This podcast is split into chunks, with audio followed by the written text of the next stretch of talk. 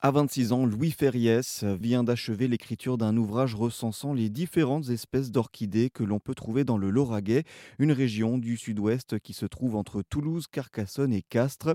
Un guide répertoriant 57 espèces en tout, le fruit de deux ans d'observation sur le terrain, une passion pour les orchidées et la nature qui remonte à son enfance.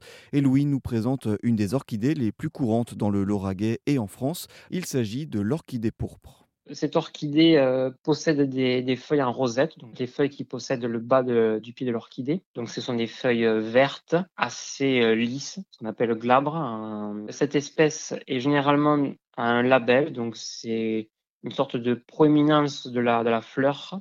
Donc ce label pour cette orchidée est très pourpre, c'est pour ça qu'on l'appelle l'orchidée pourpre avec plusieurs taches, des nuances, ça peut être du, blanc, du rose ou du fuchsia. Le casque, c'est ce qu'on appelle, c'est ce c'est la fusion entre les pétales et les sépales, va former un casque très foncé, de couleur très pourpre, avec des nervures parfois un peu plus distinctes. Et le label va se diviser en trois parties, en formant deux petits euh, bras. Et en effet, certaines orchidées se rapprochent de la silhouette de l'homme cette passion de l'observation de, la nature, d'observer son environnement, j'imagine qu'elle est, qu'elle est présente en vous depuis, depuis l'enfance, depuis oui, longtemps. Tout à fait. J'ai commencé à m'intéresser à la nature très jeune, très jeune. J'étais encore à l'école primaire. Je m'intéressais beaucoup à, tout ce qui était la faune et la flore. De manière générale, on va dire les, les, les grands animaux connus, soit les, les, éléphants, les lions, les rhinocéros, etc j'ai toujours apprécié la nature. Et puis, au fur et à mesure de regarder des documentaires, de, lire des livres sur la nature en France, je me suis, je intéressé à la nature vraiment proche de chez nous.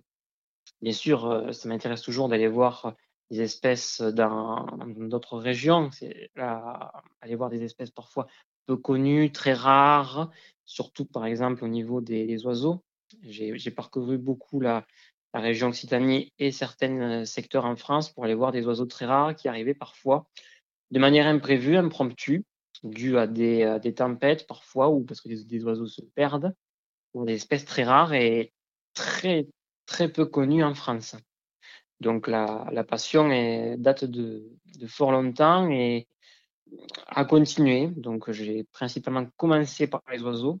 J'ai fait aussi beaucoup de sessions de bagages avec l'INRA par le passé et j'y suis encore avec eux à faire des sessions de bagages pendant, les périodes estivales et l'hiver. Pour le, le public, le, bagage, c'est euh, des grands filets qu'on installe avec lesquels on va capturer les oiseaux et leur mettre une bague de marquage avec un numéro.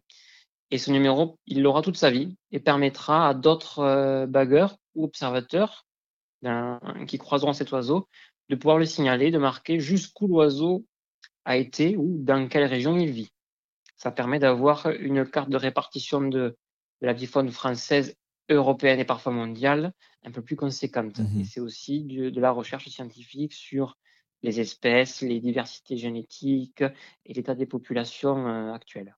Louis cherche désormais un éditeur, mais il commence d'ores et déjà à travailler sur un nouvel ouvrage, cette fois-ci consacré aux oiseaux.